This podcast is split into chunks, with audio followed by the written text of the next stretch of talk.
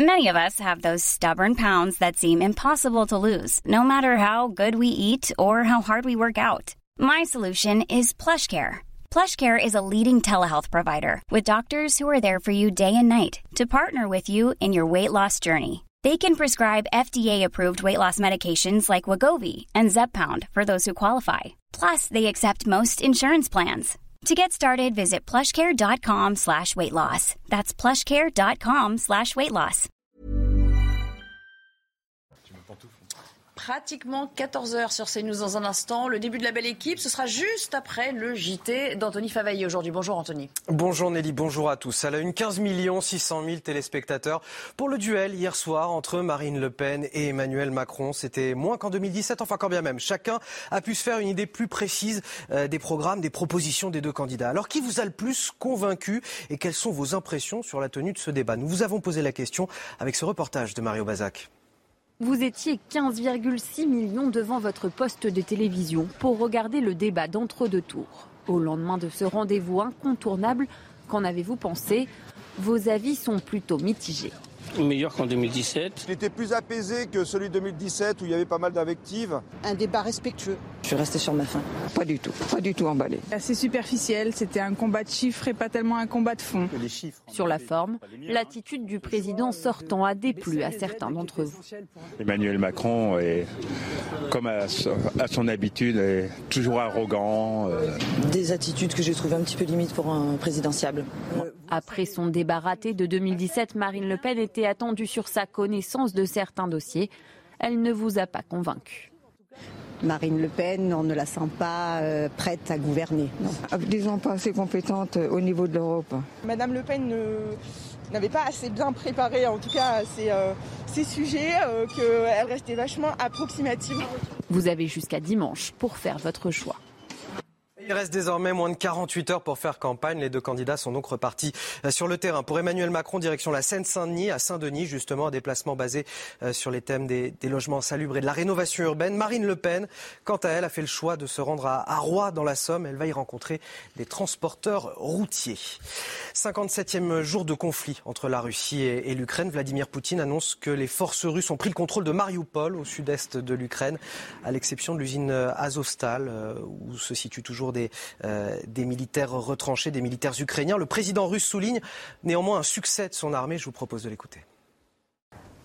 Dans cette mise en scène orchestrée par le Kremlin, le ministre de la Défense russe annonce à Vladimir Poutine une victoire militaire, la prise de Mariupol.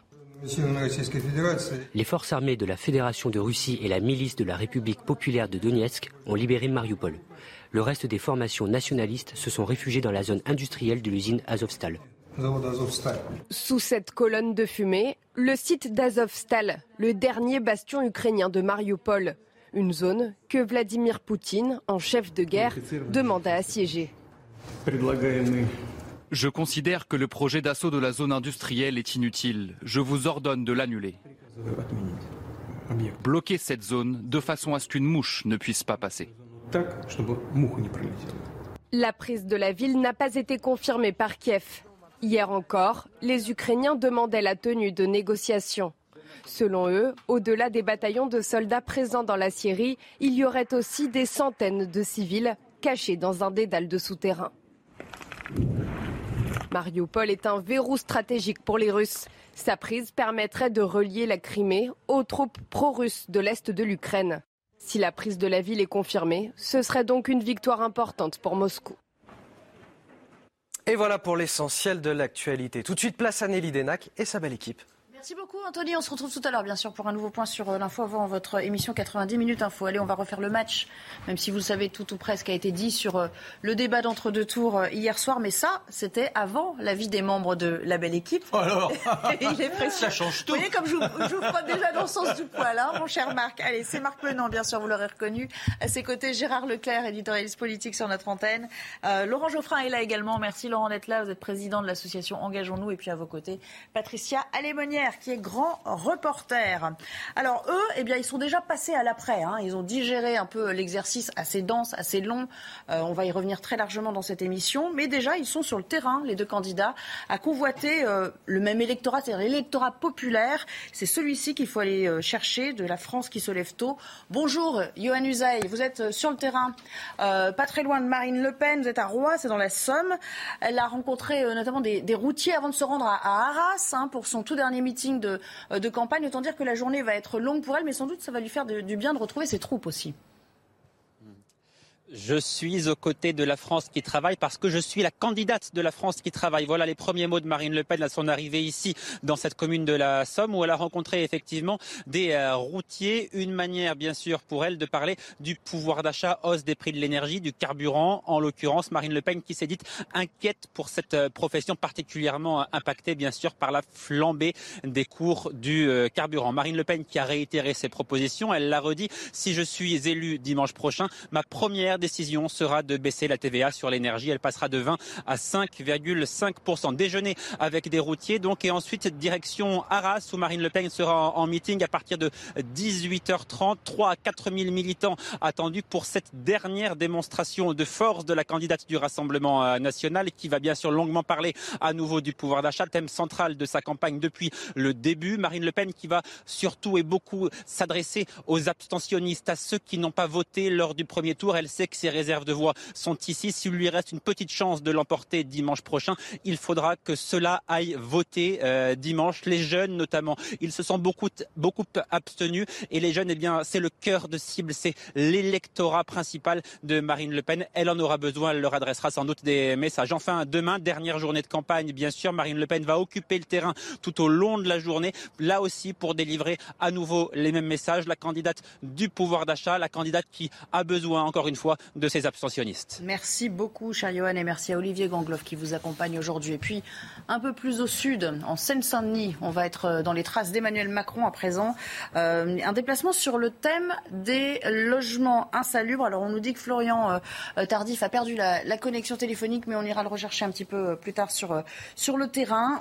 on va commenter évidemment toute cette actualité avec, avec vous. près de 15 millions 600 000 téléspectateurs ont regardé le débat l'ensemble des chaînes, bien sûr, qu'ils diffusaient euh, hier soir. Évidemment, c'est moins qu'en 2017, euh, assez nettement quand même, puisqu'ils étaient 16 millions 500 000 alors pour suivre le débat qui opposait déjà Marine Le Pen à, Emmanuel Macron. Alors ma question, elle va être assez simple, puisqu'on a déjà à peu près tout dit sur ce débat. On va évidemment séquencer, revenir au fond, aux, différents thèmes qui ont été euh, abordés et à la gestuelle, enfin tout le body language qu'on a pu déchiffrer jusqu'ici. Marc, le body language, ça vous dérange ah, La gestuelle. Vous s'exprimer en français, ça veut dire. Enfin, me dites pas que vous savez pas ce que ça veut dire, quand même. Ne faites pas cette injure. Bon, allez, on va dire euh, le langage corporel. Le langage du corps, tout ça. Magnifique. Bon, allez. C'est beau en plus. On commence avec vous, du coup, puisque vous mettez le pied à l'étrier. Ma question, elle est simple. Quelle a été votre impression à chaud et à contrario, parce que je me suis posé la question également, quand vous êtes levé ce matin, donc à froid, est-ce que vous aviez la même impression, le même recul, le même regard sur ce débat, Marc? Alors déjà, il n'y en a pas eu vraiment à froid, ce qui est inquiétant pour ce que l'on a ressenti à chaud. C'est-à-dire que on attendait peut-être un échange avec euh, la force des mots, quelque chose qui nous transporte, mais qui également nous interpelle, où l'on sent une vivacité d'esprit. On était dans une sorte de routine, avec un président que j'ai trouvé d'une arrogance, d'une suffisance incroyable, ses postures qui rendent véritablement l'image, pour moi, insupportable. Et puis, bah, Marine Le Pen qui, fait son travail, mais en besogneuse un peu. Il n'y a pas quelque chose qui sort véritablement, à part sur des points sur lesquels moi je suis extrêmement sensible et qui n'ont pas toujours été traités durant la campagne, où ils l'ont été à certains moments et ensuite complètement oubliés, et qui me paraissent essentiels c'est pas vous spécialement les tout à l'heure. Pardon Vous nous direz lesquels tout à l'heure. un peu l'impression euh, globale, quoi. mais non, mais là, globalement. Euh, bah, vous avez du mal à tenir. Euh, de temps en temps, il faut prendre un petit café quand même. D'accord. 2h40, 45, je sais plus. Il y, avait, il y avait une forme de lassitude sur la fin qui s'est installée pour vous, Patricia? Alors, moi, j'ai pas été surprise. Je veux dire, ce, débat était pratiquement comme je l'attendais. C'est-à-dire que j'avais l'impression que c'était la prolongation, la prolongation de la campagne. On avait un Emmanuel Macron plus punchy, plus, plus pushy, plus comme il était en campagne. Et puis on avait une, une Marine Le Pen comme elle était en campagne, gentillette, euh, souriante, euh, euh, dans, dans l'affectif. Et donc j'avais l'impression de, de, ne rien apprendre, de ne rien découvrir. Et, et ça, c'était très ah préjudiciable. Oui, il y en a eu des chiffres. Hein, oui, non, mais il y en a eu. Mais attendez, il suffisait de se reporter sur les programmes et d'écouter ce qu'ils ont dit tout au long de la campagne ou ce que leurs représentants disaient pour le, pour le savoir. Donc on le savait. Et, et dans la gestuelle, ben, j'avais l'impression de retrouver les mêmes. Je vois. Euh, voilà. Euh, Gérard, euh, qu'aurait-elle pu faire ou dû faire qu'elle n'a pas fait? Par exemple, si on prend l'exemple de Marine Le Pen, mais on peut dire la même chose d'Emmanuel Macron. Alors bien évidemment, ce qui a surpris, c'est que c'était un, combat, si je puis dire, à front renversé. C'est-à-dire que c'était, c'est elle qui était normalement dans la position du challenger, et c'était à elle d'être offensive. Or, ça a été l'inverse. C'est Emmanuel Macron qui était offensif et elle qui était souvent sur la défensive. Mais au-delà de ça, moi, je ne suis pas d'accord avec ce qui a été dit. Moi, je trouve que c'était un bon débat. Je ne dis pas que c'était très rigolo, mais ce genre de débat, c'est pas non plus, euh, c'est pas fait pour ça, normalement, même si quelquefois ça l'est.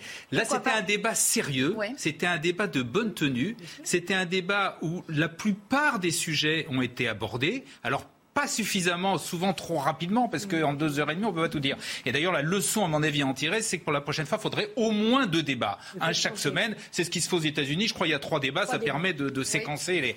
Bon, là, on a tout mis en deux heures et demie. Ça faisait beaucoup. Mais, à part quelques sujets, on, ça a été, il y a eu très peu de choses qui ont été dites sur le financement. Les quartiers, ça a quasiment pas été abordé. Il y a comme ça eu quelques, quelques sujets qui n'ont pas. Mais sur le reste, quand même, tout a été passé en revue et plutôt bien. Donc avec cette idée étonnante donc de, combat à front, à front, renversé, avec deux projets qui étaient quand même qui apparaissaient clairement différents, et avec donc d'un côté un, président sortant euh, qui, maîtrisait les dossiers, euh, qui était dans, la rationalité, euh, qui était de ce fait parfois un peu condescendant, c'est l'image qu'il donnait, et à l'inverse de l'autre côté une, une, donc Marine Le Pen qui était beaucoup plus dans, dans la compassion, dans le dans l'humain, si je peux dire, dans l'humanité, dans la défense du peuple, dans les dans les choses plus concrètes. Voilà. Laurent Geoffrin, est-ce que vous estimez que vous en avez eu, si je puis me permettre cette expression, pour votre argent hier soir? Oui, non, c'était plutôt de bonne tenue. Faut... Ben, évidemment, quand c'est pas un pugilat, c'est moins drôle, c'est sûr. Mais après, quand c'est un pugilat, on dit ah bah c'est horrible. Oui, c'est vrai, c'est vrai. La démocratie est dans l'excès, euh, petit quanti. Euh, moi, ce qui... il y a une chose qui me frappe, c'est que euh, on, va finir par croire que le fait de mieux maîtriser les dossiers et donc d'avoir raison finalement, factuellement, c'est arrogant. Là, il faudrait faire exprès de ne pas maîtriser les dossiers pour ne pas avoir l'air arrogant. Je trouve ça ridicule. Mhm. Je voudrais savoir quand vous trouvez qu'il est, qu'il est dans la maîtrise complète des dossiers. Il faudra prendre point par point. Bah, le début, en tout cas, euh, il est clair que sur un certain nombre de chiffres, c'est technique, hein, j'entends bien. enfin, la technique, ça Donc compte. Pour vous, ce qui doit présider à la destinée des Français, c'est la, la, manière euh, concrète qu'on a de gérer le pays, et pas euh, la manière de se présenter, en fait, d'une certaine non, manière. Ça compte, mais, on a tendance à confondre les deux. C'est-à-dire, bon, peut-être qu'il a été un peu, il a eu un, regard un peu condescendant, c'est possible. Mais surtout, le, au début, en tout cas, il est clair que Marine Le Pen s'est trompée sur des chiffres, qu'elle ne maîtrisait pas très bien, elle a été un peu déstabilisée, euh, parce que, évidemment, Macron étant le président et gouvernant les choses au plus près, il maîtrise très très bien les, dossiers dans le détail. On va redécortiquer tout ça, bien sûr. Euh, et, le deuxième, la deuxième chose, alors c'est plus compliqué parce que euh, ce qui m'a gêné en, tant que citoyen de gauche, si vous voulez dire, si vous voulez, c'est que les, souvent les arguments sociaux de Marine Le Pen, moi j'étais plutôt de son côté. Euh, et ça m'a gêné parce que du coup, euh, vous avez 30, euh, plus de 30% des, Français qui ne sont pas du tout représentés dans ce débat. Ils, sont d'accord avec Macron sur les questions de liberté, sur les questions d'ouverture ou d'Europe, et, ils sont plutôt d'accord avec Le Pen sur les questions sociales. Alors, euh, Il n'y a personne pour faire la synthèse, quoi, pour eh ben, c'est un débat euh, atrophié, quoi. D'accord. Alors les Français, par à l'opinion. Justement, parce que votre avis, il est évidemment de, prime importance, mais les Français, qu'en ont-ils pensé? On leur a tendu un micro ce matin.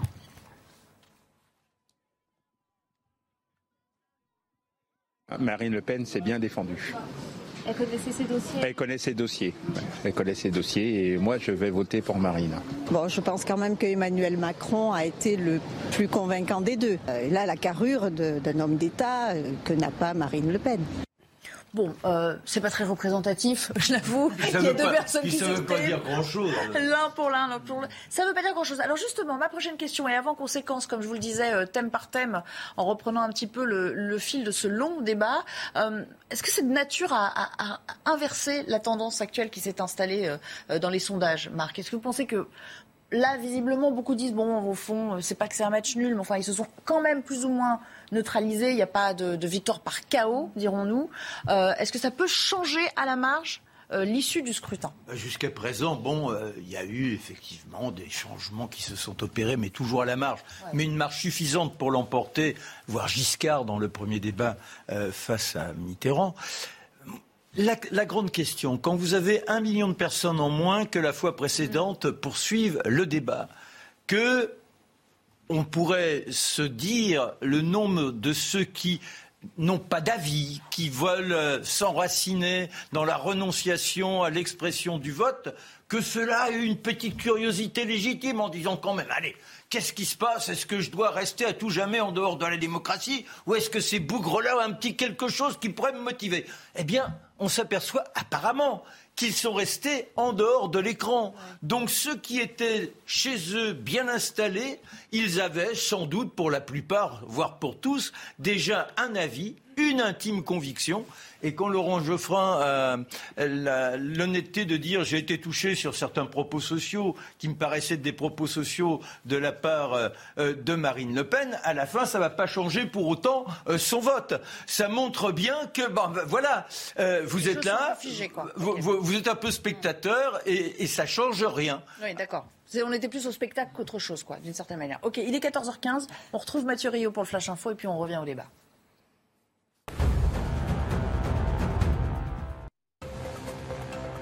Pour la première fois le tir d'un missile balistique intercontinental Sarmat.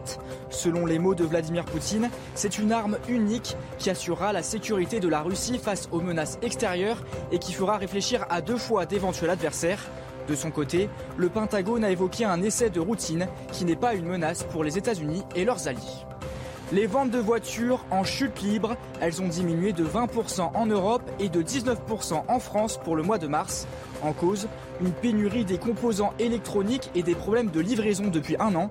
Mais c'est aussi une conséquence de la guerre en Ukraine. Le pays était le principal fournisseur de faisceaux de câblage, une pièce indispensable. En Corse, Alain Ferrandi, l'un des complices d'Ivan Colonna dans l'affaire Irignac, demande la semi-liberté. La Cour d'appel de Paris examine aujourd'hui sa demande d'aménagement de peine. Alain Ferrandi était le chef du commando qui a assassiné le préfet Claude Erignac en 1998.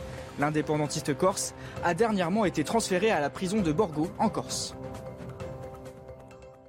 Merci Mathieu, on vous retrouve tout à l'heure pour un, nouveau point. Euh, Patricia euh, Alémonière, euh, j'aimerais qu'on revienne quand même un petit peu dans le détail à la, posture adoptée par l'un et par l'autre. Évidemment, on va retomber dans les mêmes adjectifs, arrogance, peut-être un peu de condescendance, etc. mais néanmoins, ça compte, parce qu'il y a beaucoup de plans de coupe quoi qu'on en dise, il y en a eu pas mal hein, hier soir, même si ça a été négocié dans les moindres détails beaucoup de gros plans sur Emmanuel Macron qui bougeait beaucoup sur sa chaise, etc. Est-ce que ça, ça traduit quand même euh, quelque chose? Est-ce que ça nous dit quelque chose de la manière dont il euh, avait envie d'affronter son adversaire? Parce qu'il il était quand même vraiment euh, à l'attaque en permanence. Ah oui, enfin, le, langage corporel est, important. Et je crois que même qu'il se travaille en amont. Si vous, si vous, avez un bon coach, il vous faut aussi travailler un peu votre langage corporel. bien sûr, il y a la nature. Euh, qui, peut, qui ressurgir, mais dans ce genre de débat, avec ce type de préparation qu'ils ont tous, euh, je crois que le langage corporel, lui aussi, est travaillé.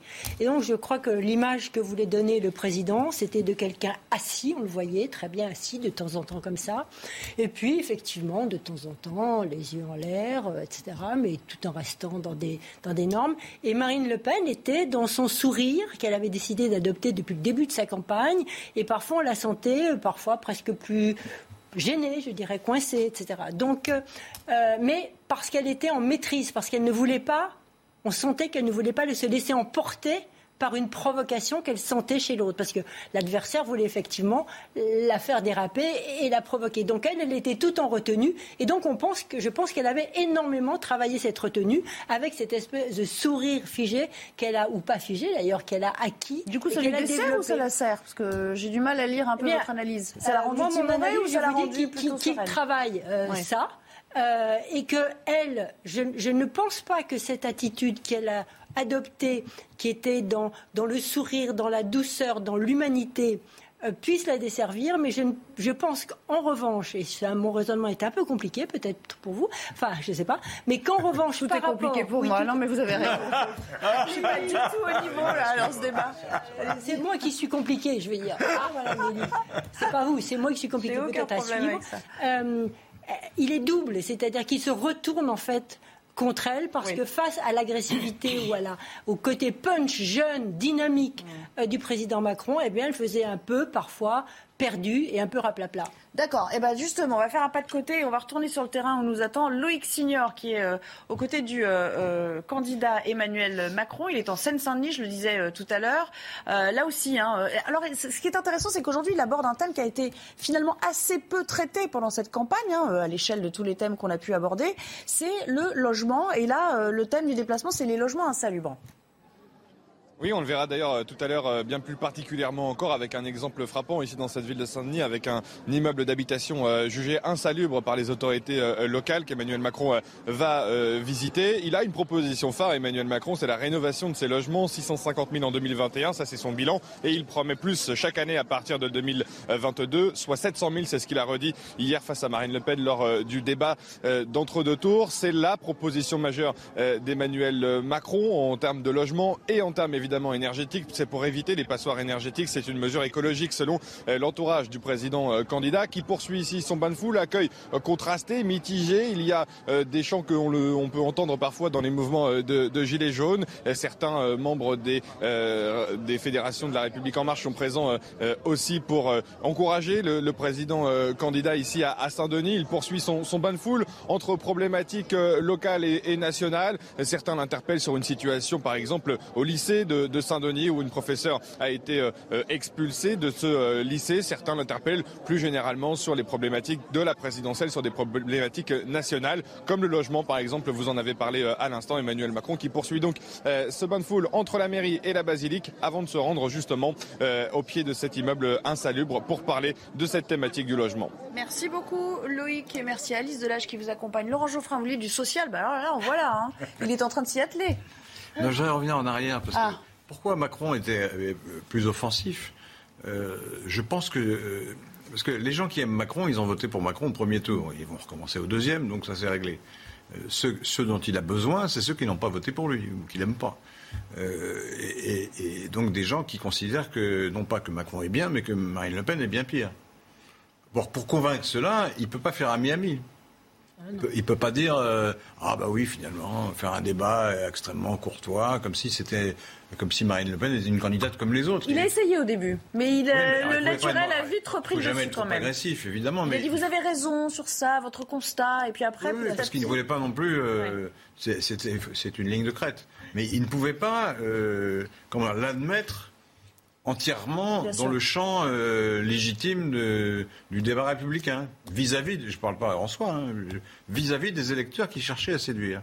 Et donc il fallait maintenir une distance. D'où euh, lever les yeux au ciel quand il considère qu'elle est une bêtise, enfin, marquer vraiment une distance. Quoi.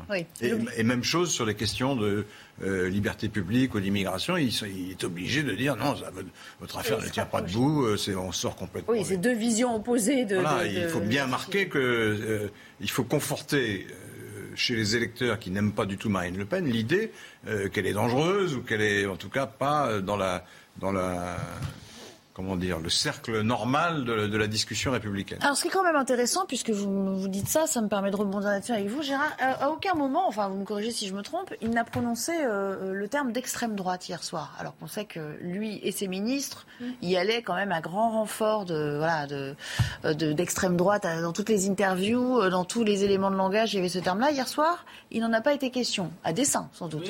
Parce qu'il a axé tout son, euh, tout son débat sur la critique de ses propositions. Et il l'a mis plusieurs fois, effectivement, surtout dans la première partie du, débat, en mhm. difficulté. Là où normalement elle aurait dû marcher. Je trouve qu'elle a été, d'une façon générale, a été meilleure dans l'introduction et meilleure dans la conclusion que lui. Notamment la conclusion, il avait plus grand chose à dire, c'était assez bizarre. Euh, il, aurait dû, il, aurait dû, travailler un peu plus. En revanche, ensuite, tout le reste, c'était ce qui est assez étonnant, parce que c'est lui qui est le sortant. Et normalement, elle aurait dû l'attaquer systématiquement en disant, voilà, sur le pouvoir d'achat, sur machin, etc., vous n'avez rien fait, ce que vous avez c'est pas ce qui s'est passé. C'est lui qui immédiatement a attaqué sur ses propositions à elle pour démontrer que ses propositions n'étaient pas les bonnes, que c'était pas sérieux, que etc. etc. Il avait retourné un peu la, problématique euh, du sujet. Et là, effectivement, souvent, à plusieurs reprises, il y a un signe qui ne trompe pas, c'est quand vous entendez qu'est-ce qu'on retient aujourd'hui des punchlines de ce débat? C'est essentiellement celle d'Emmanuel Macron sur euh, le banquier. Quand vous parlez de la Russie, mm. on pense à, votre euh, banquier. Sur euh, l'Europe, vous voulez ripolliner la façade sans vous occuper des autres copropriétaires. Sur le foulard, est-ce que vous allez arracher le foulard des, des, vieilles dames? Vous voyez, sur des, sur des, comme ça, des, des trucs qui sont, qui sont fortes quand même, des images. Et il y en a beaucoup moins du côté de Marine Le Pen. Donc c'est lui qui, qui, qui, menait le. Et ça, je crois que c'est une stratégie qu'il avait, euh, qu'il avait décidé dès le départ. C'est-à-dire ce qui lui évitait d'une part de trop parler sur son, sur son bilan. de mettre ce... on n'est pas sur la défense. Voilà, de mettre ce bilan de côté et deuxièmement de la mettre face à certaines de ces contradictions qui sont des contradictions euh, importantes. On va devoir s'interrompre quelques secondes à marquer une petite euh, pause de pub et puis on, on reviendra. Et j'aimerais quand même, à la lumière de ce que nous dit c'est intéressant si le fait c'est une question hein, que je pose. Le fait d'avoir été une femme, de ce point de vue-là, par rapport à l'offensive euh, versus défensive, peut avoir desservi Marine Le Pen. C'est quelque chose que j'ai entendu dans les analyses qui ont été euh, dressées euh, depuis hier soir. À tout à l'heure. À pratiquement 14h30, il est temps de retrouver Mathieu Rio pour un point sur l'actualité. En Isère, plusieurs personnes ont déposé plainte pour avoir été victimes de piqûres lors de soirées en boîte de nuit. Ce sont cinq femmes et deux hommes âgés de 17 à 22 ans. Ils disent avoir ressenti une piqûre suivie d'un malaise lors de fêtes à Grenoble. Selon le procureur, aucune personne n'a été victime d'agression sexuelle. Une enquête a été ouverte pour administration de substances nuisibles. Les footballeurs de plus en plus victimes de cambriolage en France. C'est 21 cas, 21 cas l'an dernier contre 13 en 2020 et déjà 7 de plus depuis le 1er janvier. Des gangs se spécialisent dans des vols par effraction au domicile des joueurs de football, souvent lors des soirs de match. Les joueurs du PSG sont particulièrement visés. Au Royaume-Uni, la crise n'en finit pas pour Boris Johnson face au scandale du Partygate. Ces fêtes qui avaient été organisées dans la résidence du Premier ministre pendant les confinements. Le Parlement vote aujourd'hui pour saisir ou non le comité des privilèges et engager une enquête parlementaire contre le dirigeant britannique. Retour euh, dans le débat La Belle Équipe, toujours avec Marc Menant, Gérard Leclerc, Patricia Lémonière et Laurent Geoffrin. On va venir au, fond du euh, débat en séquençant thème par thème. Et j'aimerais qu'on commence évidemment avec le pouvoir d'achat. On a beaucoup dit qu'elle avait un petit avantage dans le sens où elle avait gagné le tirage au sort, donc elle était amenée à s'exprimer en premier sur cette question. C'est celui euh, euh, euh, sur lequel elle souhaitait peut-être marquer le plus les esprits. C'est là-dessus qu'elle avait au fond fait le plus campagne, Marine Le Pen, ces dernières semaines. Regardez cette séquence concernant la, baisse de la TVA. C'est évidemment de, prime importance avec le taux de carburant qui augmente notamment. Je suis parfaitement d'accord pour euh, euh, mettre une mesure supplémentaire, qui est une mesure, pour le coup, vous voyez, toutes les mesures dont je viens de vous parler sont pérennes, et qui est une mesure conjoncturelle, qui est la suppression totale de la TVA, c'est-à-dire une TVA à 0%, sur un panier de 100 produits de première nécessité, d'hygiène ou alimentaire, tant que euh, l'inflation est supérieure d'un point à la croissance, ce qui est le cas évidemment actuellement. Ah bon? Oui. Ensuite, sur la TVA, sur les produits alimentaires, moi je propose le chèque alimentaire. Chèque alimentaire que je voudrais comme le chèque inflation qui touche les étudiants précaires, les modestes, les, ménages qui en ont le plus besoin, qui sont à l'euro près. Je pense que c'est à la fois plus efficace et plus juste. Pourquoi? D'abord parce que la TVA à 0% sur les produits alimentaires que vous proposez, ce n'est pas une mesure efficace. Parce qu'elle est très peu répercutée. Plusieurs instituts indépendants ont d'ailleurs dit que ça fera 13 euros par an, enfin donner des chiffres très bas. Je ne me, me risquerai même pas sur ces chiffres. Laurent Geoffrin, convaincu là par le dernier propos d'Emmanuel Macron ou euh, il vous a un peu perdu? Non, non, non. bah, je- Ce que vous dites euh, socialement, c'est elle qui me, c'est elle qui Non, mais m'a c'est- le plus euh, parlé. Le, le fait d'avoir le, chèque alimentaire, Ouais. c'est des mesures ciblées. On le donne à certaines personnes qui en ont besoin, mais pas à ceux qui n'en ont pas besoin. Quand vous, quand vous baissez la TVA, c'est pour tout le Pour monde. tout le monde. Donc toutes les classes moyennes ou supérieures qui, bon, pour elles, c'est pas très grave de- d'avoir de 3 centimes ou En bénéficie. sur un panier, euh, et en bénéficient quand même. C'est un effet d'aubaine. Donc là, il a, il a plutôt raison, je trouve, dans, ce, dans cette D'accord. Mais ce qu'il dit aussi, euh, ce qu'elle dit aussi euh, à un moment, Marc, c'est euh, euh, sur euh, le chèque, ça va créer de l'inflation parce que alors là, c'est peut-être un petit peu embourbé parce que les commerçants vont en profiter pour euh, pour maintenir les prix euh, élevés euh, parce que justement il y a cette aide Le gouvernementale. pouvoir d'achat augmente. Enfin, C'était un peu ça, hein, je voulais plaider un peu d'accord, ça. mais est-ce que la politique, c'est de dire attendez, je vous donne un petit quelque chose, Bah, venez maintenant, venez, sondages, je vous aide. Mais non, mais non, Ah, mais si. quand, quand on agit sur la TVA, peut-être que c'est une illusion. Vous faites partie mais d'abord, très riche, c'est pour ça. Oh, plus que riche, plus que riche. Mais euh, j'ai connu la misère, donc euh, je peux faire la comparaison entre les deux, l'époque de la grande aisance et celle où malheureusement euh, ça venait, ça tombait pas tous les mois. Donc revenons sur euh, le fait d'attendre qu'on vous donne une aide. C'est pas ça d'envisager une politique. Une politique, c'est comment tout à chacun, en se levant le matin, en allant au travail, peut espérer, à la fin du mois, boucler son budget sans être là dès le 20 à se dire je n'y arriverai pas. Quand on sait le prix des logements, là, il- dit ah mais maintenant je m'y mets. Pendant cinq ans, il n'a rien fait. Ça fait des années que l'on parle de drame. On a vu à Marseille des immeubles qui s'écroulent, l'insalubrité des logements en France, elle est énorme. Que fait-on depuis tout ce temps Rien. Les loyers sont, sont toujours totalement libérés. Il n'y a pas la moindre mesure qui est prise. Et en agissant sur le prix des logements, déjà, je pense qu'en l'occurrence, ça permettrait de jouer sur un delta de dépenses Donc, disponibles ce que vous dites, c'est qu'il faut quelque chose de plus pérenne et pas juste un chèque. euh, Mais enfin, c'est ridicule. euh, ponctuel c'est pas, qui, euh, c'est pas. Alors, d'autant qu'on nous dit, on nous dit, arrêtons les aides. C'est un pays dans lequel il y a trop d'aides, il y a trop d'aides, et les solutions, c'est de donner des aides. Encore que de la c'est que ça cistana. Vous êtes d'accord avec ce constat? Il faut, faut trouver les solutions plutôt pour euh, élever euh, le pouvoir d'achat, mais euh, euh, sur le, le long terme hein, des Français, plutôt que leur donner comme ça des aides pour, pour combler, colmater les trous Alors, euh, et je vais retenir de votre question le mot élevé. Euh, parce que je trouve que euh, dans ce débat, en particulier dans la partie économique, on était très précis, paradoxalement, sur des mesures. Des mesures très concrètes. Un chèque, pas un chèque, la TVA, pas la TVA. Et je me demande si, lorsqu'on élit un président de la République, euh, on doit passer autant de temps dans toutes ces petites mesures concrètes.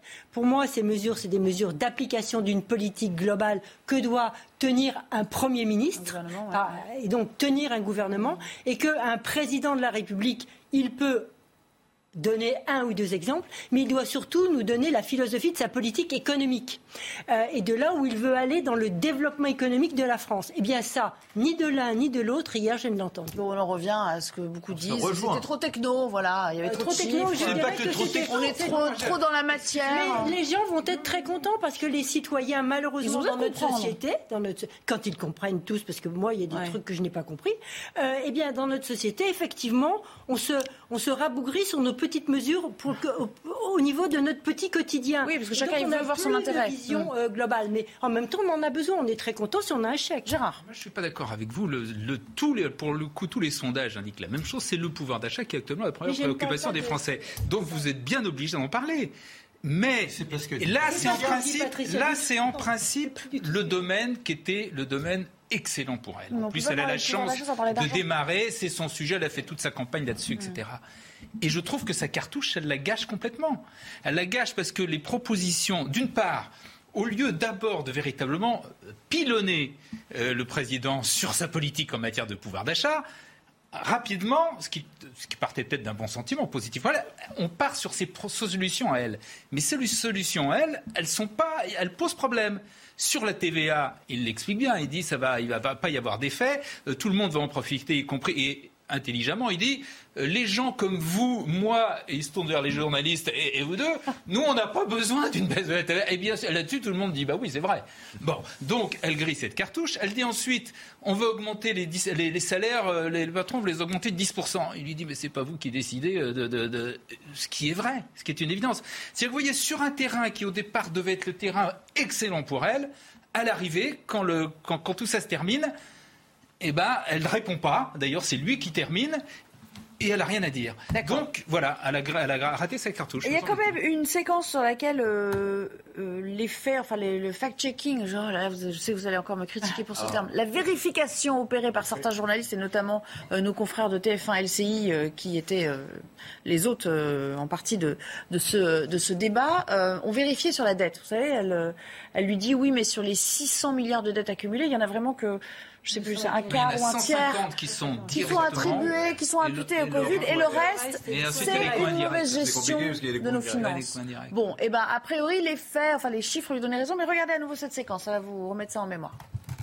Pardon, euh, Monsieur Macron, mais je, rappelle que vous êtes le président qui a créé 600 milliards d'euros de dettes supplémentaires en 5 ans, dont deux tiers qui n'ont rien à voir avec le Covid. Mais c'est totalement faux, Madame Le Pen. 600 milliards d'euros de dettes supplémentaires, Le Pen, dont deux tiers n'ont strictement rien à voir. Ce sont les chiffres d'ailleurs de vos propres ministères qui évoquent 145 milliards pour le Covid. Tout le reste, euh, c'est de l'aggravation de la dette. Parce Donc, que c'est la sécurité sociale et les quand vous me dites que vous allez demain, non mais d'accord, non mais... arrêtez de tout confondre, c'est pas possible. Monsieur, Macron, ne me donnez pas de leçons. Je vous donne pas sur de le financement de Je mon connais le numéro par cœur, ne me le faites sur pas, le financement de mon projet. Mais Madame quand on a 600 milliards d'euros de dette au compteur, vous avez la reste modeste. Qu'est-ce que vous auriez fait? On a 600 milliards d'euros de dette. On a baissé le déficit les premières années du quinquennat et la dette a commencé à être remboursée. Les 600 milliards d'euros de dette, c'est 200 milliards de la partie État. Le reste, c'est la sécurité sociale et les collectivités locales. Pourquoi? Parce que comme les gens ne pouvaient plus travailler, on n'a pas prélevé leurs cotisations, figurez-vous. Patricia, ça c'est quand même un bon échantillon de ce qui s'est passé hier soir. Hein? À la fois dans la manière qu'ils ont de, bah, la gestuelle, de se contredire aussi, et lui de prendre ce côté, un, ce ton un peu professoral, un peu technique, genre, bon, je vais vous expliquer comment ça marche. Il y, a tout un peu résumé dans cet échange. Il, excelle, le président ne peut pas le dire, il a la maîtrise complète de ses dossiers, puisque ça fait euh, cinq ans euh, qu'il est là, plus les années passées au ministère euh, de l'économie avant sous François Hollande. Donc euh, il excelle dans cette matière. Donc c'est de bonne guerre de se servir des, arguments euh, là où il excelle. Et effectivement, Marine, pour Marine Le Pen, elle sait que chaque fois qu'elle va dans ce domaine-là, elle n'est pas complètement au fait. et ça se sent. Et ça se sent chaque fois dans le débat qu'elle a une maîtrise qui est un peu moindre que celle d'Emmanuel Macron, où il excelle. Et puis en plus, on le voit avec la gestuelle, comme je l'ai dit, mais là, c'est du travail et c'est étudié.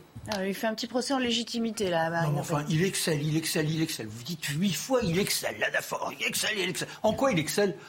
on a, on a de plus en plus de gens qui ont des soins pénibles. Il est lui-même à dire il est temps d'agir sur les logements. Et vous trouvez qu'il excelle. Mais quel est ce bilan époustouflant qui ferait que nous devrions nous réjouir? Il n'y a jamais eu autant de gens qui me prennent des, antidépresseurs. je parle des mots, je parle de juste de cette intervention du sujet. non, non, mais moi je, je, parle que de ça, du déficit, etc. Mais non. Je ne parle pas du bilan, donc ne. Mais, mais, non, mais, mais, non, mais on parle de la dette. Non, mais on peut parler de la dette. On peut parler de la dette. Le problème n'est pas de parler de la dette, c'est pourquoi la dette existe et quelles sont les logiques qui nous entraînent. À partir de là, on ne peut pas dire qu'il excelle. S'il excellait, nous serions dans un pays qui serait là, dans un élan où il n'y aurait pas autant de gens paumés, où les jeunes ne sont plus mobilisés et plus mobilisables, dans un pays où plus personne ne va au théâtre, où il n'y a plus de, de, désir, de culture, tellement on a étouffé les individus. D'accord. Ah, vous avez fini euh, quatre. Non, mais à un moment, quand même, est-ce qu'il esquive pas aussi la question de manière peut-être habile hein, quand il lui dit, quand il lui dit, mais qu'auriez-vous fait? Alors qu'elle vient de lui dire, sur les 600 milliards, il y en a 125 qui sont attribuables au Covid. Et alors, où sont les 450 autres? Elle n'a pas entièrement tort parce que tout, l'endettement supplémentaire n'est pas lié au Covid. Ça, elle a raison là-dessus. Mais là où elle a tort, c'est quand elle dit le reste n'a rien à voir. Si, ça a quand même un peu à voir. Donc, il, donc il y en a plus que ce une erreur. Voilà, Il y en a forcément un peu plus. et, donc c'est et, et, sur le pouvoir d'achat, évidemment, il, a un argument, enfin, il a deux arguments. Un, les statistiques montrent que le pouvoir d'achat est, resté à peu près le même, donc. Alors c'est une moyenne, donc il y a des gens qui sont en dessous, des gens qui sont au-dessus. Ceux qui sont en dessous, évidemment, en souffrent beaucoup plus que ceux qui sont au-dessus. Mais c'est vrai qu'on ne peut pas dire que le pouvoir d'achat moyen est baissé, c'est pas vrai.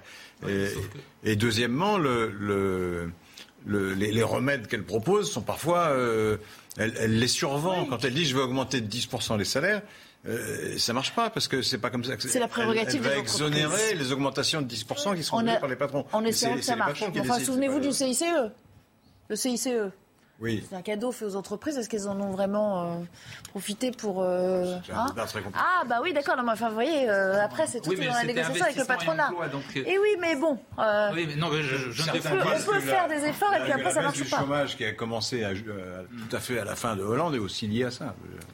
D'accord. La baisse du chômage. bien vous n'avez pas autre chose, euh, euh, C'est l'ubérisation, c'est l'ubérisation du monde du travail. Si c'est ça la baisse du chômage, quel rêve quel... Mais alors, on se sent dans un monde qui nous promet tous les espoirs. C'est pas possible. C'est pas l'élévation du peuple, quoi. Il sait beaucoup plus maîtriser, il maîtrise beaucoup plus les chiffres, c'est tout. Mais par exemple, un des chiffres sur lesquels Marine Le Pen aurait beaucoup plus dû jouer, c'est sur le nombre de pauvres l'appauvrissement, etc. Et là-dessus, elle n'a pas joué. Donc on a, elle a face à elle quelqu'un qui maîtrise les chiffres, qui, soit des chiffres faux manipulés, j'en ai rien à secouer. Il, il sait jouer avec ces chiffres-là. Elle, on sent qu'elle ne sait pas jouer parce que sur, par exemple, sur le nombre d'augmentation de la pauvreté, tout ça, elle est restée. Alors que là, c'était de l'or. Oui, mais maîtriser les chiffres, c'est pas, un gage. C'est pas un gage d'efficacité pour autant. Elle, met pas, à mon avis, elle n'a pas mis chaque fois le débat au, bon endroit. On vient de le voir avec la dette ça fait consensus en France. On peut, après, on peut trouver que, d'ailleurs que c'est pas une bonne chose, mais sur le quoi qu'il en coûte, vous ne trouverez pas beaucoup de Français qui vous diront il il fallait pas faire ça. Et d'ailleurs, Macron lui a retourné le truc. Il a dit vous, êtes contre le quoi Voilà, vous avez fait. Bon. En revanche, elle l'aurait attaqué sur, à propos du pouvoir d'achat, sur le fait que même si en moyenne, comme euh, l'a dit Laurent, euh, ça, il a très légèrement augmenté d'un pour cent par an dans les faits, notamment pour les catégories populaires, c'est pas le cas. Alors à un moment, elle le dit hein, dans un autre moment du débat où là, elle est très bonne, mais ça, vient trop tard. Ça vient pas au moment où on parle du pouvoir d'achat. C'est quand elle dit sur les cuves, elle parle des cuves au fioul, l'augmentation que ça représente pour les pour les Français euh, modestes de, de remplir leurs cuves de. Voilà un argument qui était bon. Mais elle ne sort pas au bon moment, elle ne sort pas quand on parle du pouvoir d'achat. Allez, 14h45, on retrouve euh, Mathieu Rio pour un, un petit euh, point info. L'Ukraine réclame d'urgence un couloir d'évacuation à Mariupol pour les civils retranchés à l'intérieur de la Syrie Azovstal. C'est sur ce site industriel que se trouvent les dernières troupes ukrainiennes dans la ville et de nombreux civils s'y sont réfugiés, explique Kiev. Selon le ministère des Affaires étrangères ukrainien, la population ne fait pas confiance aux troupes russes. Un couloir humanitaire avec des garanties est donc nécessaire. Fin de citation. En France, c'est le 115e jour d'audience au procès des attentats du 13 novembre. Cette semaine est consacrée à l'expertise psychiatrique et psychologique des accusés. Aujourd'hui, c'est le profil de Salah Abdeslam qui doit être passé au crible. Les psychiatres qui l'ont expertisé vont être entendus devant la Cour d'assises spéciale de Paris. Au Royaume-Uni, des tirs de canon à Hyde Park à Londres pour célébrer l'anniversaire de la reine Elisabeth II. Elle fête aujourd'hui ses 96 ans. La reine n'est pas présente à Londres, elle fête cette journée de manière privée dans le domaine royal de Chandringham. Elisabeth II s'est largement retirée de la vie publique en raison de problèmes de santé. Et merci beaucoup Mathieu Rio pour toutes ces euh, informations. Ah, le débat et la Russie. Alors ça, c'était quand même un gros morceau. Hein. On attendait évidemment euh, le face-à-face sur cette question euh, un petit peu épineuse pour elle, puisqu'on sait qu'on l'a souvent euh, renvoyé à la question de se précontracter auprès de la Russie et, de cette suspicion de, proximité avec le, pouvoir russe. Regardez cet échange, et, là on parlait de punchline, il va en être question bien évidemment. Vous avez été, je pense, l'une des premières responsables politiques européennes, dès 2014, à à reconnaître le résultat de l'annexion de la Crimée. Vous l'avez fait pourquoi? Et je le dis avec beaucoup de gravité ce soir, parce que pour notre pays, c'est une mauvaise nouvelle. Parce que vous dépendez du pouvoir russe et que vous dépendez de M. Poutine. Vous avez contracté un prêt en 2015 auprès d'une banque russe. Vous ne parlez pas à d'autres dirigeants. Vous parlez à votre banquier quand vous parlez de la Russie. Il sait pertinemment que je suis une femme absolument et totalement libre. Aucune banque française euh, n'a voulu m'accorder de prêt. Pourquoi n'êtes-vous pas, allé au bout de cette banque de la démocratie dont vous saviez qu'elle comblait un déficit démocratique des banques qui avaient l'air de choisir leur parti politique ou d'ailleurs pendant les élections euh, les candidats euh, qu'elles soutenaient ou qu'elles ne soutenaient pas. Marc, elle, essaie, alors, Laurent, elle essaie de brandir l'argument de la Banque de la démocratie, mais là aussi, ça finit par se retourner contre elle. Parce qu'il y aurait tort qu'au niveau des dates, ça ne marchait pas et qu'il n'était pas ministre des Finances, etc. etc. je crois que la vérité, c'est que c'est pas tellement parce qu'elle a une banque russe qu'elle est pro-russe, mais je pense que c'est parce qu'elle est pro-russe qu'elle a une banque russe. C'est ça la vérité. Et pourquoi elle est allée chez Poutine? Parce qu'elle est pro-Poutine, voilà. Elle enfin, elle était en tout cas jusqu'à la. Donc vous dites il y a des, dizaines de pays et, des dizaines de banques. Il suffit de lire toutes ces déclarations, les votes, etc. Le, Rassemblement national considère qu'il faut, qu'il faut avoir des bonnes relations avec la Russie et que euh, la Russie a le droit de euh, reprendre ses possessions historiques parce que c'est comme ça. Il faut être réaliste en politique étrangère euh, et comme c'est un pouvoir nationaliste, ça lui convient très bien. Et donc, et donc, donc elle a trouvé tout naturel dès lors que les banques françaises rechignaient à lui prêter de l'argent d'aller voir une banque proche de Poutine. C'est ça la vérité. Marc, elle savait, elle savait qu'il l'attendrait sur ce dossier, sur cette question. Elle le savait. C'était peut-être la chose qu'elle aurait dû le plus préparer hier. Et pourtant... Qu'est-ce que, vous pouvez dire sur le, côté, euh, voilà, vous, euh, c'est votre banquier. Enfin, moi, je trouve que c'est un propos d'une pauvreté euh, terrifiante. C'est-à-dire que là, on sent l'arnaque politicarde. C'est-à-dire que je pense que quand on aborde ce type de sujet, il faut avoir une certaine hauteur. Oui, elle a beau jeu quand même de dire, ben voilà, en France, j'ai cherché à avoir des crédits, personne n'a voulu m'en donner. Et euh, est-ce que j'ai commis un délit, si elle a commis un délit, qu'on l'attaque. En l'occurrence, moi j'ai rien pour Marine Le Pen. Hein. en l'occurrence, une critique globale, non mais consiste à dire elle est pro-russe. Non mais non mais je dis c'est pas. C'est pas illégal d'être pro-russe. Hein, c'est pas le problème d'être illégal ou pas illégal. On est là aussi dans les stéréotypes. C'est quoi être pro-russe? De Gaulle était pro-russe lorsqu'il euh, entamait des négociations qui faisaient que pour lui, il était important que nous ayons un pôle attractif, entre guillemets, à opposer à la vérité américaine, etc c'est pas c'est de la géostratégie, c'est pas défendre Poutine en disant vive le dictateur. Enfin. Mais, à ce moment-là, alors Patricia puis à ce moment-là, elle, essaie quand même de s'en sortir à peu près en disant bah oui, on est un parti pauvre, que voulez-vous C'est pas déshonorant. C'est le bah moment où elle arrive à peu près à, parler peut-être à un électorat un peu plus euh, populaire, où, où il y, a comme une forme de cri du cœur dans cette euh, assertion-là. Oui, enfin, elle sauf que on a l'impression qu'elle essaye un peu de s'en sortir comme elle le peut, si vous voulez, moi. Parce que, au-delà, l'attaque du président est, très forte.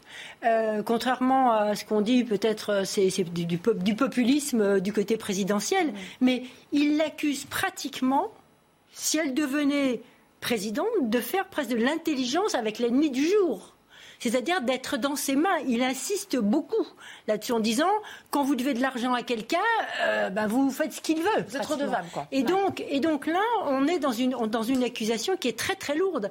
Et, et je trouve que face, elle, elle, elle aurait dû mieux effectivement mieux se préparer. Elle aurait dû trouver ou d'autres arguments ou tout simplement dire eh ben oui, écoutez, moi en, en 2015 sur la Crimée, je me suis trompée je me suis trompée, j'ai fait une erreur, si elle le pensait réellement, hein. j'ai fait une erreur, parce qu'on est avec les hommes politiques, et aujourd'hui, par contre, regardez, voilà ce que je dis, je, fais, venir tous les, tous les Ukrainiens, voyez, elle aurait pu faire autrement. Ça marche à ce stade de la campagne, ce genre ah de bah, Tu sais, un homme politique. pas compliqué ça Angela Merkel hmm. est une femme politique qui a toujours su dire je me suis trompée. Et elle l'a dit sur des choses très graves et très récentes. En France, on n'aime pas dire je me suis trompée. Est-ce que ça aurait pu faire mouche? Je ne sais pas. En tout cas, c'est vrai que, euh, que, Macron fait de la politique quand il fait le lien, quand il sous-entend que la position de, Marine Le Pen, ça tient au fait qu'elle euh, qu'elle doit de l'argent à Poutine. Ça, vraiment, ça, c'est de la politique. Mais le vrai problème, le vrai souci, c'est que ce sont, pas tellement ça. Moi, c'est pas le prêt qui pose problème. Ce qui pose véritablement problème, c'est les positions qu'a prises Marine Le Pen au moment de la Crimée et encore tout récemment au mmh. Parlement européen, quand les députés, du Rassemblement national refusent d'aider l'Ukraine. Il y a, un, débat sur un milliard, euh, milliard d'euros qu'on veut donner à l'Ukraine et ils votent contre. C'est là où elle est coincée. C'est là où elle et, et, sa déclaration assez récente où elle dit euh, dès que la guerre est terminée, on reprend euh, une révision stratégique avec la Russie.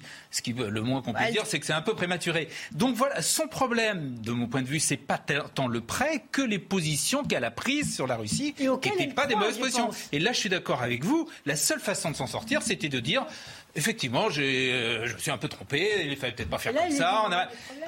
Mais elle, est coincée par ça. Dans les faits, depuis le déclenchement de la guerre en Ukraine, effectivement, elle n'a elle a pas pris les, bonnes postures, elle n'a pas adopté les bonnes postures.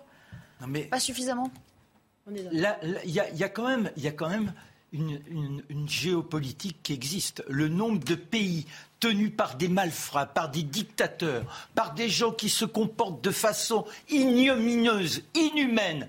Et ces pays-là, on continue de traiter avec eux. La Chine, c'est quand même pas la référence. La Chine, elle occupe le Tibet depuis 60 ans. Ça ne nous offusque pas. Jean-Pierre Raffarin est là, il nous dit vive les Chinois. Les pays arabes, regardez ce dont ils sont. Voilà. Alors, je suis pas en train, je suis pas en train de. Je dis que les choses sont, je dis que les choses sont beaucoup plus complexes que ça et qu'on peut pas soudain apparaître comme étant euh, euh, ceux qui ne côtoyons que certaines personnes. D'accord. Allez, un petit droit de réponse. Moral qu'il faut se méfier de Poutine. C'est parce qu'il nous a décidé, désigné comme, notre, comme son adversaire. C'est ça le problème. C'est un, c'est un, c'est quelqu'un qui mène des attaques cyber, par exemple, contre nos intérêts. C'est quelqu'un qui, qui, essaye de manger des pays qui sont nos alliés et euh, auxquels on a donné une garantie, de, euh, pas morale, mais on a donné une garantie euh, par traité. Mais quand vous prenez ces traités-là, les choses sont beaucoup plus complexes aussi. elles sont très simples. Si jamais les, armées russes entrent dans un pays de l'OTAN, nous sommes contraints d'intervenir. ça n'a rien, ça n'a rien de complexe. Ça. Et c'est pour ça qu'on se méfie de Poutine. C'est parce que si le jour où il décide de faire comme en Ukraine, mais avec un pays qui est, est lié à nous euh, par traité, on sera obligé de faire la guerre. Donc voilà, il faut se méfier. La clause de solidarité, mais, mais, mais qui ne se méfie pas Pas tellement qu'il met les opposants en prison. Non. Il, y en a plein qui mettent non, les mais, mais il nous attendait. Vous avez l'air de dire, voilà, il y a les bien-pensants, ils font de la morale, et les autres, qui sont les réalistes, et qui donc tu disent, bah, il faut parler aux Russes. C'est pas ça du tout. Je savais bien que ça vous. Ah, je suis désolée, on n'a plus le temps, mais je, savais que ce thème allait vous passionner. Si vous voulez, après la pause, on en reparle un petit peu, et puis on parlera aussi de l'histoire du voile, parce que là aussi, il y a eu quand même euh, une déclaration un peu choc euh, euh, d'Emmanuel Macron. On imagine qu'elle fera date également. À tout à l'heure. Ah, on est fort, il est 15h tout pile. Juste l'heure de retrouver Anthony Favaillé pour le journal. Bonjour. Et à la une, Elie, bonjour à vous. À la une, évidemment, euh, le débat d'hier soir qui a réuni 15 600 000 téléspectateurs. Après ce débat, les deux candidats poursuivent évidemment leur campagne. Dernière 48 heures, dernière ligne droite. Marine Le Pen a fait le choix de se rendre dans la Somme. Pour Emmanuel Macron, direction la Seine-Saint-Denis, à Saint-Denis plus exactement. Et c'est là qu'on vous retrouve, euh, Florian Tardif, euh, journaliste politique CNews. Qu'est-ce qu'il est prévu aujourd'hui, Florian, pour, pour Emmanuel Macron dans sa visite? Eh bien écoutez, euh, Anthony, si Emmanuel Macron expliquait qu'il serait président de la République jusqu'à la dernière minute, il sera également candidat jusqu'à la dernière minute. Il a longuement échangé avec les euh, habitants de Saint-Denis ici. Emmanuel Macron qui poursuit en quelque sorte son Mélenchon Tour. Pourquoi? Tout simplement parce que ici, les électeurs ont décidé euh, de hisser Jean-Luc Mélenchon à la première place lors du premier tour de cette élection présidentielle avec plus de 50% des électeurs qui ont voté pour le candidat de l'Union populaire alors qu'Emmanuel Macron est arrivé second avec 20% des voix seulement. Il va donc tenter de séduire cet électorat mélanchoniste en abordant notamment la question euh, du mal logement. D'ici quelques minutes, il va échanger avec des acteurs associatifs et euh, visiter un logement qui se trouve sur cette place là où nous trouvons euh, face à l'hôtel de ville de Saint-Denis, logement déclaré insalubre il y a peu. Il ira également, ce sera plus tard dans l'après-midi, à la rencontre de jeunes au sein d'une association sportive. C'est le deuxième électorat que tente de convoiter et que convoite et tente de séduire Emmanuel Macron, la jeunesse. Pourquoi? Parce que 40% des 18-24 ans se sont abstenus lors du premier tour de cette élection présidentielle. Il faut donc les convaincre de se mobiliser pour ce second tour et donc tenter de gagner cette élection. Et merci pour ces précisions, Florian Tardif. Merci également à, Florian Paume qui est derrière la caméra. Dans le reste de l'actualité, un adolescent poignardé à, Longjumeau devant le lycée professionnel Jean Perrin, c'est dans l'Essonne. La victime est grièvement blessée au thorax après une rixe qui implique une, trentaine d'individus. Elle a été opérée dans la nuit, son état est stable.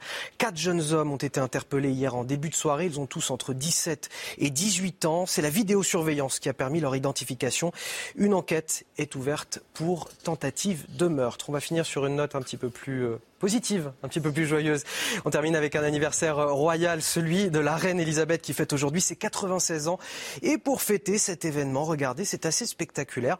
Des tirs de canon ont été euh, faits, réalisés depuis la Tour de Londres et Hyde Park, comme vous pouvez voir sur ces images. Voilà, Nelly, pour l'essentiel de l'actualité. Je ne sais pas si c'est franchement très positif, mais enfin bon, écoutez, elle a survécu jusque-là. La longévité de la reine d'Angleterre que, que, voilà, que d'autres nouvelles moins positives.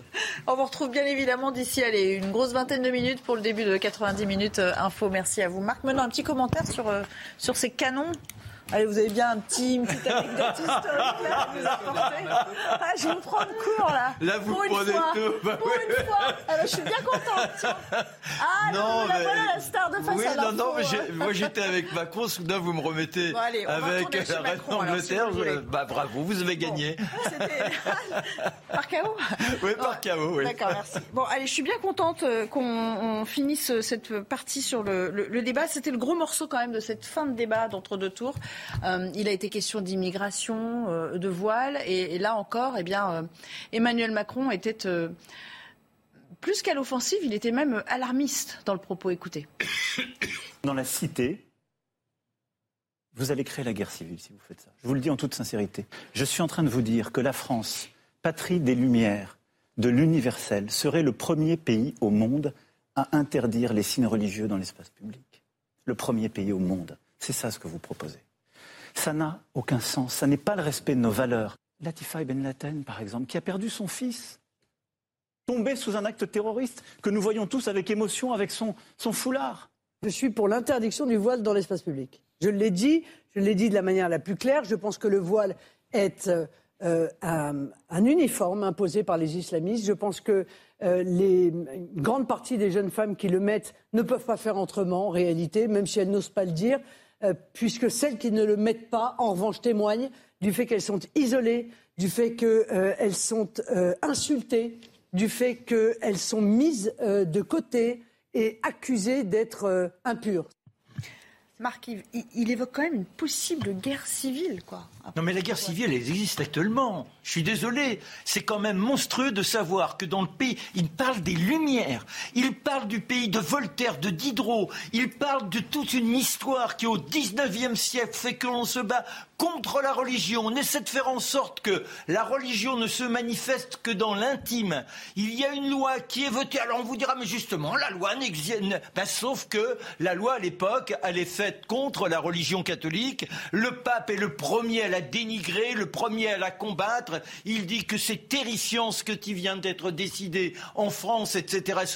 Ce qui montre bien qu'à l'époque, eh bien, on veut que la religion regagne simplement les lieux qui lui sont assignés et qu'en dehors de là, elle ne se manifeste pas. Comment peut-on imaginer, même s'il n'y en avait que 10%, que des femmes soient obligées de porter par contagion euh, communautaire soient obligées de porter une tenue. Où est la liberté là-dedans? Où est le respect là-dedans? Il vous parle d'une femme dont le fils a été victime et qui porte le voile. Eh bien, je dis que cette dame, je la respecte, néanmoins, elle devrait s'interroger, car ceux qui ont tué son fils sont ceux qui veulent justement aliéner les femmes et les empêcher d'exister en liberté. Laurent Geoffrin, s'il vous plaît. On a déjà eu ce débat 15 fois.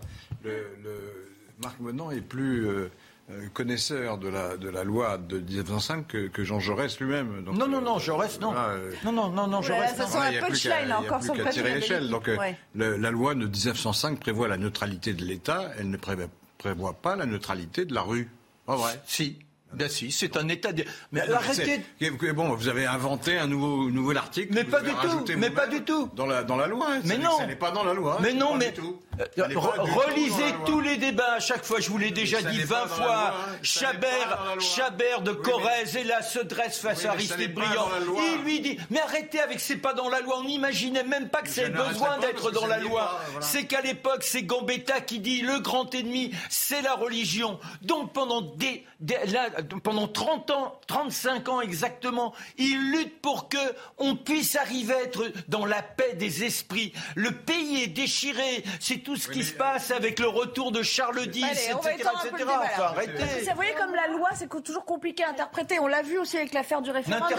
pas. Les articles de la Constitution aussi. Oui, justement, je vais éviter de partir sur le terrain de la légalité, de hmm. l'interprétation de cette loi. Ce que j'ai envie de dire sur cette question, qui est une question, je pense, importante et qui intéresse et qui divise en même temps les, les Français. Euh, je trouve que le président a raison sur, sur les exemples, sur, sur ce qu'il a dit. Il, est, euh, voilà, il a raison, il dit des choses qui sont justes, etc.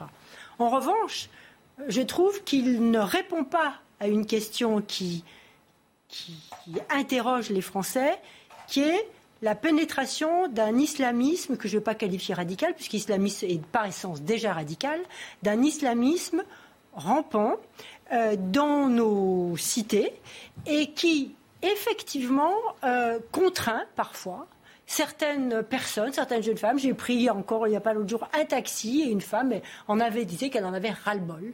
Euh, c'est voilà de, de, cette pression.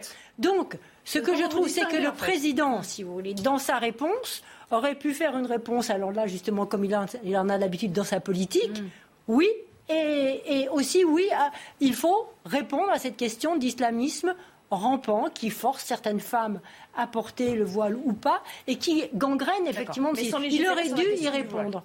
et, là, il, n'a répondu qu'à un des aspects. Il y a très bien répondu euh, de, Juste parce que j'ai peur qu'on n'ait plus l'occasion de le montrer. Puis bien sûr, je vous donne la parole, Gérard. On, vous montre euh, en même temps que vous pouvez, vous pouvez même parler dessus sur ce carton, le sondage qu'on a euh, qu'on a fait auprès des Français sur le voile dans l'espace public. Regardez, c'est un sondage du CSA, Institut CSA pour euh, CNews, 60% des Français sont pour l'interdiction du voile dans l'espace public. Il faut interdire la Mais alors, ben oui mais oui, ah tous les signes religieux. Oui, mais ça n'est pas dans le programme de Madame Le Pen. Non, mais ça, qui veut faire je ne parle pas du programme de Madame Le Pen. On parle du voile. discussion pourtant. Non, non, mais je, je parle du, du, du, grand drame du, du, président de la République qui n'a cessé de dire je suis pour la laïcité, je suis contre la, la, fragmentation de la société et qui dans toutes ses décisions ne fait que favoriser tout ça. Allez, merci parce qu'accessoirement il n'a pas parlé quand même, Gérard. Allez, on revient vers vous après. la différence entre le souhaitable et le possible. C'est vrai que beaucoup de gens en France euh, euh, sont mal à l'aise et sont clairement hostiles au voile. Simplement, la seule question, c'est de savoir est-ce que oui ou non il est possible d'interdire le voile? Et moi, je pense que la réponse, effectivement, c'est non. Parce que quand, quand Emmanuel Macron dit euh, Latifa, dont le fils, etc., tué par Mera, vous allez lui arracher le voile? Qu'est-ce que vous répondez à ça? Eh ben, si, on va, Vous allez lui arracher le voile On va pas lui arracher.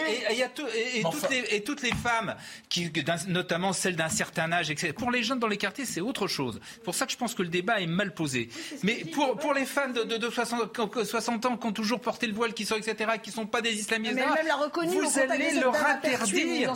Vous, allez appliquer cette loi. Elle est inapplicable. Elle n'est pas inapplicable. on fait de la pédagogie. Mais, c'est autre chose de dire vous faites de la pédagogie. Mais c'est pas une interdiction. C'est une interdiction. Il n'y a aucun pays au monde à ça. Alors voilà encore un exemple. C'est comme tout à l'heure sur le pouvoir d'achat. C'est-à-dire qu'à mon avis, Marine Le Pen aurait, aurait mieux fait de poser la question clairement des quartiers, du communautarisme dans les quartiers, des jeunes filles dans les quartiers qui subissent la loi, etc., plutôt que de faire cette mesure générale qui, je répète, à mon avis, est inapplicable. On ne fait pas une loi pour des quartiers. On ne fait pas une loi pour des quartiers. On fait pas des quartiers. Non. Sinon, c'est stigmatisant. Vous faites, prenez un certain nombre de mesures. Allez, Patricia, Patricia qui essaie de se frayer un chemin dans la discussion. On ne peut pas légiférer puisqu'on a quand même une constitution qui est, claire et, et nette là-dessus. Mais il faut se poser la question de l'islamisme rampant et je trouve que le président n'y répond pas, d'autant que quand on voit le vote, effectivement, les frères musulmans, par exemple, aujourd'hui, appellent à voter Emmanuel Macron. Moi, tout ça, ça me choque, si vous Ben voulez. voilà. Euh, il y a des votes, qui, des appels au vote qui me choquent et je pense que le problème, un des problèmes de notre président, c'est de ne pas répondre et clairement sur ces questions-là. D'accord. Allez, Laurent Geoffrin, vous voulez boucler la boucle un deux choses. Un, je trouve ridicule d'interdire la kippa, grotesque. Euh, euh, euh, Pourquoi?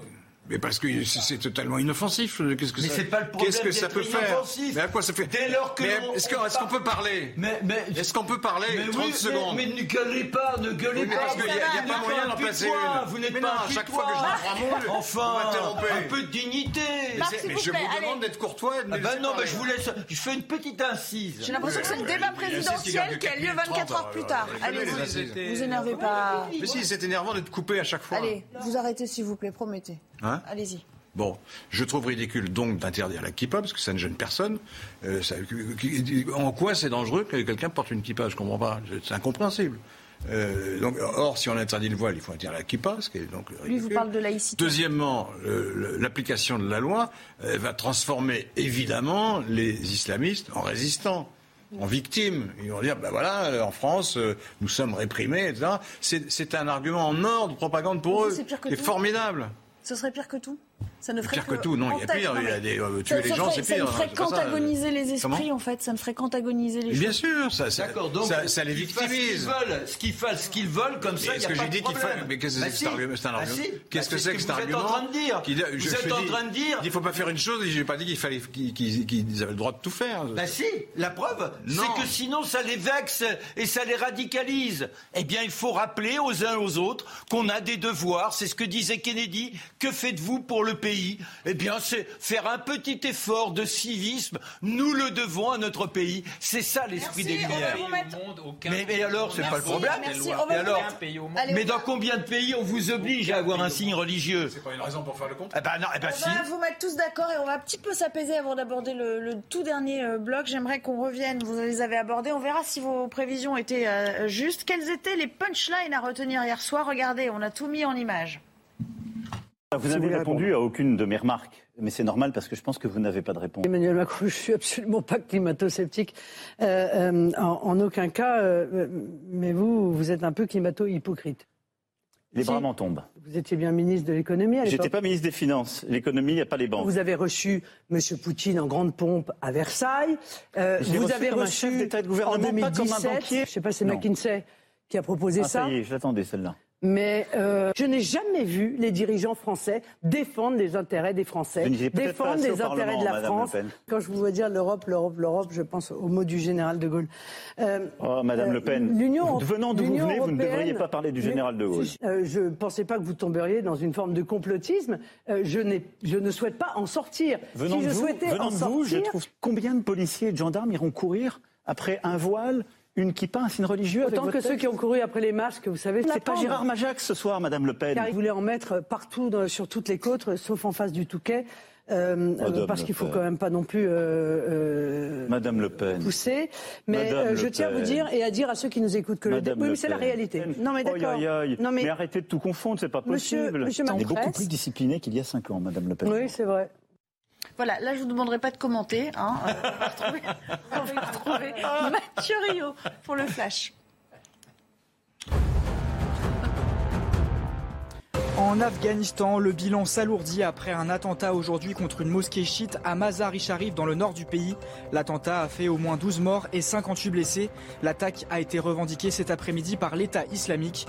Le groupe terroriste de courant sunnite a activé une bombe à distance alors que la mosquée était remplie de fidèles. Retournons en France. Plusieurs personnes ont déposé plainte après avoir été piquées par des seringues lors de fêtes à Grenoble en boîte de nuit. Ce sont cinq femmes et deux hommes âgés de 17 à 22 ans. Ils disent avoir ressenti une piqûre suivie d'un malaise. Selon le procureur, aucune personne n'a été victime d'agression sexuelle. Une enquête a été ouverte pour administration de substances nuisibles. Les footballeurs de plus en plus victimes de cambriolage en France, c'est 21 cas l'an dernier contre 13 en 2020 et déjà 7 de plus depuis le 1er janvier. Des gangs se spécialisent dans ces vols par effraction au domicile des footballeurs, souvent les soirs de match. Les joueurs du PSG sont particulièrement visés. Il nous reste à peine trois minutes pour euh, parler de, l'Ukraine. Vladimir Poutine annonce que les forces russes ont pris le contrôle cette fois euh, entier de, Mariupol et il, y voit euh, le président russe un, succès, évidemment, sachant que l'usine d'Azovstal, c'est compliqué à dire, résiste toujours et Kiev réclame maintenant un couloir humanitaire hein, pour évacuer les gens qui résident encore dans, cette zone. On va écouter Vladimir Poutine et puis je ferai un dernier tour de table avec vous sur cette question. La fin du travail de libération de Mariupol, c'est un succès. Félicitations. Envoyez nos remerciements aux troupes. Je considère que l'assaut proposé de la zone industrielle n'est pas approprié. J'ordonne de l'annuler. Il ne faut pas pénétrer dans ces catacombes et ramper sous terre à travers ces installations industrielles. Bloquer toute cette zone de manière à ce que même une mouche ne passe pas. Allez, Patricia Lémonière, euh, vous connaissez bien, hein, bien sûr, euh, cette, cette, zone. Vous y êtes allée pour euh, effectuer des, reportages. Là, on est à un tournant où vraiment, là, c'est plié et, et, Vladimir Poutine est parvenu à l'objectif qui s'était fixé. Non, je pense pas. là, je pense qu'il a eu il a un gain, effectivement, Mariupol. Il va pouvoir s'en servir pour les Pâques orthodoxes qui sont le 24 et après pour le 9 mai. Mais je ne pense pas du tout qu'il va s'arrêter là. Il continue, l'offensive continue et elle est pour une fois, à l'inverse de la première offensive, beaucoup mieux organisée, beaucoup mieux conçue. Donc voilà, c'est. C'est une étape dont il pourra, pour les Pâques là, qui approchent, le 24, eh bien dire formidable, nous avons euh, remporté une victoire à Mariupol. Marc, même question sur, euh, non pas sur l'issue du conflit, personne ne peut la prédire, mais sur euh, les intentions que peut nourrir aujourd'hui Vladimir Poutine. Est-ce qu'il va s'arrêter au Donbass? Est-ce qu'il va aller plus loin? Son objectif est sans doute à la fin que euh, cette région soit intégrée. Mais où Patricia a raison, de toute façon, on ne s'arrête jamais tant que les négociations ne sont pas terminées. Donc il faut avoir de plus en plus d'implantages, de plus en plus euh, de, forces enracinées sur place. Donc malheureusement, non, je ne pense pas que ça va s'arrêter. Euh. Laurent Geoffrin, peut-être un, commentaire sur l'issue de ce conflit. Les buts de guerre se, se clarifient. C'est-à-dire qu'au début, on pensait que c'était euh, qu'il s'agissait d'annexer les partis russophones. Euh, là, on est au-delà. Hein. Il veut faire l'arc de cercle. Hein. Oui, bah, c'est oui, de la conquête. C'est de la conquête euh, comme il y avait dans les années 20, dans les années 30, comme il y a eu aussi souvent dans l'histoire. C'est Poutine est un agresseur qui n'a aucune raison objective, valable, aucune justification pour mener cette guerre. C'est une guerre d'agression pure et simple, de, de, conquête. C'est de l'impérialisme, quoi. Oui, c'est de la conquête impérialiste. Oui, mais il marque, un point quand même, hein, puisque effectivement, ça va dans sa stratégie qui était de, rattacher, de, sa part de la Russie, tout le Donbass jusqu'à la Crimée. Euh, ça va rendre la, négociation encore plus compliquée, puisque j'imagine qu'il va essayer de garder ça. Et si on lui cède ça, ce sera pour le coup une défaite euh, de, territoriale, bien sûr, mais du, monde occidental. On aura cédé. C'est une cession territoriale de l'Ukraine et, du coup du monde occidental. Il bah faudra voir aussi si la livraison des armes, on n'a plus beaucoup de temps, mais la livraison des armes des, Américains euh, change quelque chose dans les prochaines semaines. Ça, je ne pense pas. Enfin, il faut voir s'ils vont pouvoir acheminer toutes ces armes. Mais il ne faut pas oublier que enfin, la Russie s'était engagée à respecter les frontières, et ça on ne le répète pas assez, dans les accords de Budapest, hein, dans le mémorandum de Budapest, qui était en 1994, je crois, si je ne fais pas d'erreur, à respecter les frontières de l'Ukraine. Et là, on voit bien que la Russie s'en moque et même si on fait des traités à nouveau, pour faire une petite ligne, euh, euh, eh bien, elle pourra de la même façon les renverser. Merci à tous les quatre d'avoir euh, pris part à, ce débat. J'étais ravie de vous retrouver pour, dans ce format. Hein, belle équipe, Marc. Faites pas la tête, tout va bien se passer. Pourquoi Vous allez bah- faire la paix, on sort. la paix des braves. Et dans 10 minutes, dans 10 minutes, vous retrouvez. pas après avec C'était juste pour finir sur une bonne note. dans 10 minutes, on retrouve Anthony Favelli, bien sûr, retour sur le terrain pour les candidats. C'est l'avant-dernière journée de campagne avant le, scrutin. À tout à l'heure sur CNews.